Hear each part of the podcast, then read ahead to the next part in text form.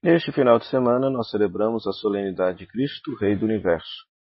E essa solenidade traz consigo um conteúdo teológico muito bonito, muito belo, que muitas vezes passa de forma desapercebida por parte dos cristãos. Na segunda leitura da Santa Missa, a carta aos Colossenses, o autor sagrado afirma que Cristo existia antes de toda a criação e que tudo foi feito nele, por ele e para ele, e que ele é o fundamento de todo o universo. Ora, na filosofia, nós temos um grupo de filósofos que vieram antes de Sócrates, que eles tentavam descobrir qual era o fundamento de todas as coisas, o fundamento do universo, da criação. Alguns diziam que era o fogo, outros diziam que era o ar, outros diziam que era a terra, Outros diziam que eram os números, pois a fé cristã vai afirmar que o fundamento de todas as coisas é a pessoa do Verbo de Deus, Jesus Cristo. Todas as coisas foram feitas nele, por ele e para ele. Ele é o que está na raiz de tudo que existe.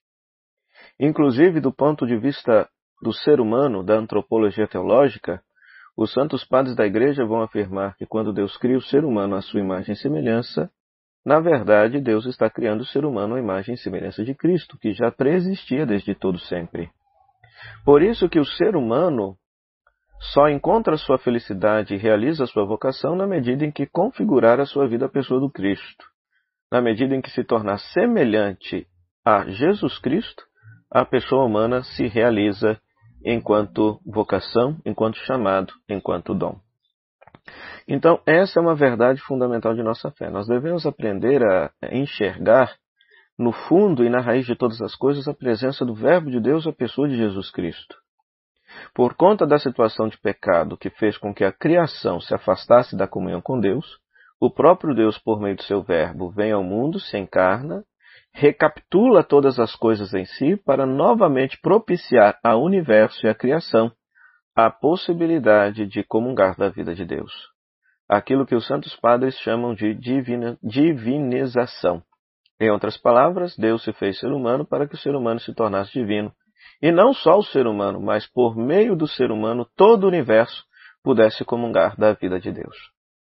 Então, afirmar Cristo, Rei do Universo, significa afirmar que Cristo é a raiz, a, o fundamento de toda a realidade existente e que nós possamos aprender a enxergar a Sua presença em todas as coisas.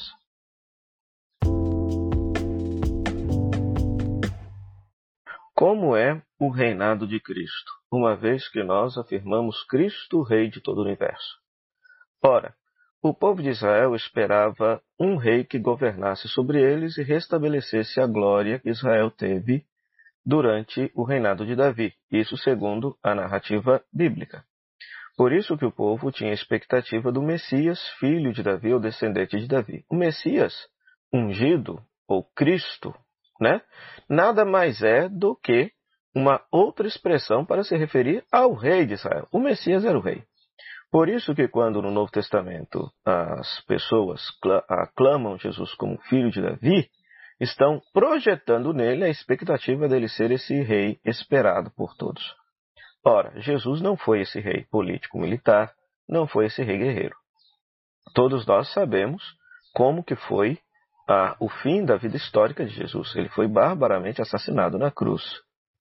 Barbaramente assassinado na cruz. Isso não fazia parte da fé do povo de Deus, da fé dos israelitas acerca do seu rei.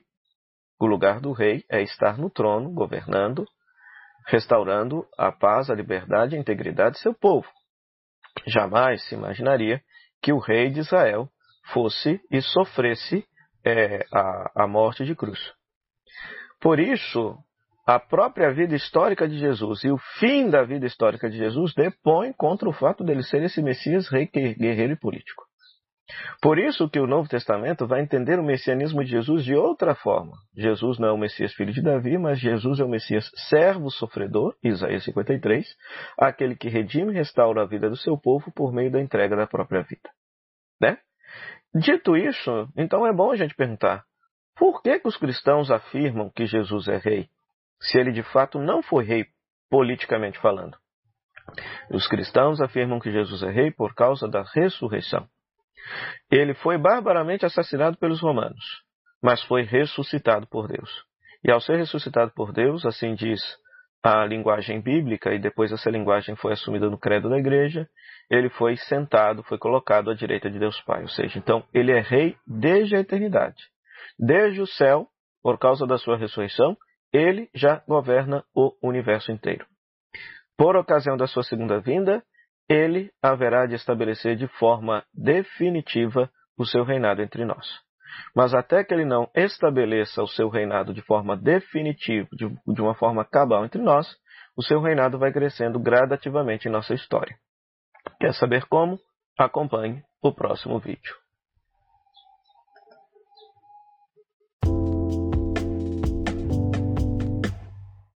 Este domingo celebramos a solenidade de Cristo, Rei do Universo. Aprendemos que Cristo existia desde todo sempre e todas as coisas têm nele o seu fundamento, pois tudo foi criado por meio dele. Aprendemos também que Cristo foi instituído Rei do Universo por conta da sua ressurreição, quando o Pai o ressuscita e coloca à sua direita. Então ele já governa todo o universo e tem toda a história na palma de suas mãos por causa da ressurreição.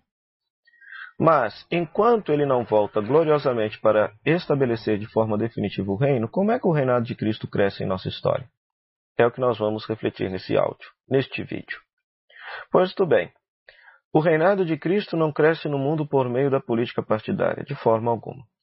Alguns grupos evangélicos pentecostais possuem essa crença de que o reinado de Cristo se estabelecerá no mundo por meio da política partidária, por isso que vemos crescer gradativamente a frequência de pastores evangélicos assumindo cargos públicos porque querem implantar o evangelho por meio da força da lei.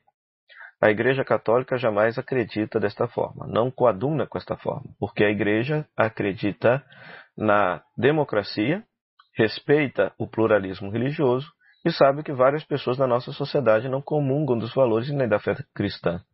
Por isso, considera inviável é, estabelecer o Evangelho, uma pauta cristã por meio da política partidária, por meio das leis. Isso seria interferir na liberdade do sujeito.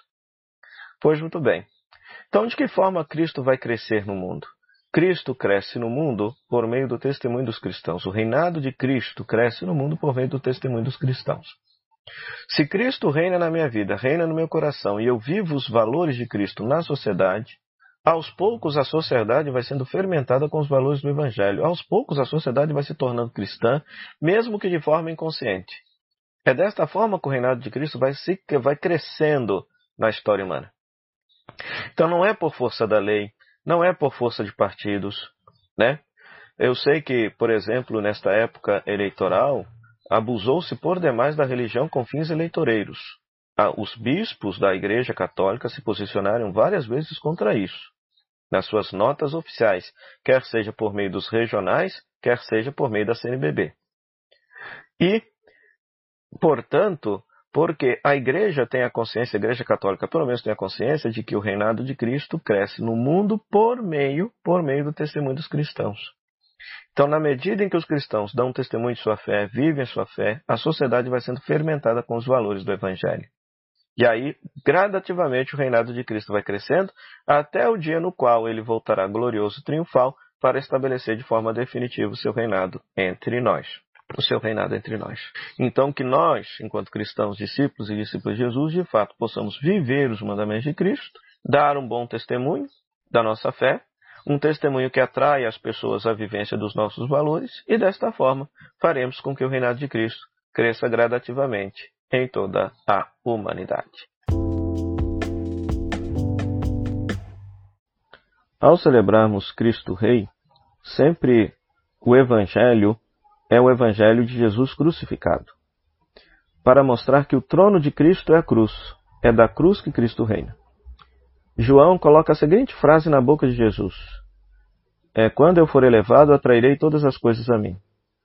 Ora, na cruz, Jesus realiza o seu gesto de amor ao Pai, ofertando sua vida para salvar toda a humanidade, toda a criação, e nos ensina que somente o amor é capaz de atrair as pessoas para Deus. Somente o amor é capaz de atrair as pessoas para Deus.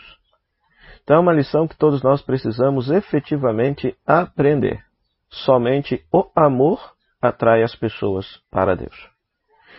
E Uma vez que na cruz Jesus está entregando a sua própria vida e consideramos a cruz o trono de Cristo, então Cristo nos dá um exemplo de como deve ser a vida de todos aqueles que exercem algum cargo, seja religioso, seja civil. Todos aqueles que exercem qualquer tipo de poder, seja civil, seja religioso. O poder não é para ser utilizado de forma autocrática, despótica ou autoritária. Não. O poder, o cargo, é uma oportunidade que temos de colocar a vida a serviço, de colocar a nossa vida a serviço das pessoas. Da mesma forma como que Cristo, no trono da cruz, ofertou a própria vida, colocou a vida, entregou a vida para o bem do seu povo e para o bem da humanidade, assim também todos aqueles que estiverem sentados nos seus tronos, nas suas cadeiras de presidência, ou seja, naqueles, naqueles lugares de decisão, de exercício do poder, deverão usar desta ocasião para colocar a sua vida a serviço, doar a sua vida ao povo, para que o povo possa ter mais vida, vida plena, vida em abundância.